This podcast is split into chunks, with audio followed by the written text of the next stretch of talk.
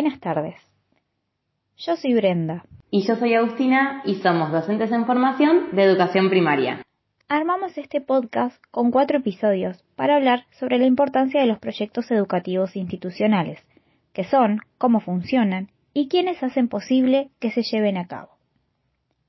El proyecto educativo institucional especifica el sistema de gestión del establecimiento, cuáles son sus principios y fines, manifiesta los recursos docentes y didácticos con los que cuentan. El mismo debe dar respuestas a preguntas tales como ¿quiénes somos? ¿Qué hacemos? ¿Por qué lo hacemos? ¿Y qué buscamos?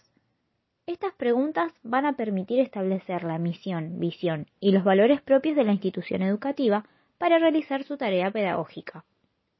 Un proyecto educativo institucional tiene sentido cuando se trabaja contextualizando los problemas reales que hay en las instituciones, y esto va a dar la pauta de cómo planificar ese proyecto. A través de la mirada situacional y estratégica, se podrá planificar para la comunidad educativa en su conjunto. Pensar entonces en un proyecto es pensar qué tipo de escuela se quiere llevar adelante. Es poder contarle a la comunidad cómo es la escuela y cuáles son sus prioridades.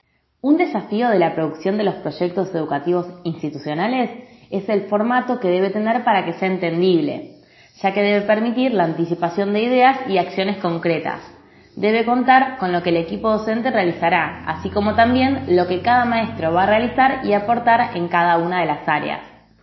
Una vez que se define, se espera llegar a acuerdos entre los docentes y el equipo educativo para poder llevarlo a cabo. Para conocer un poco más sobre este tema, queremos charlar con dos actores sociales que forman parte de distintos establecimientos educativos, para poder observar la importancia de ellos en las instituciones educativas. En el próximo capítulo hablaremos con la mamá de una niña que va a sexto grado. Los esperamos.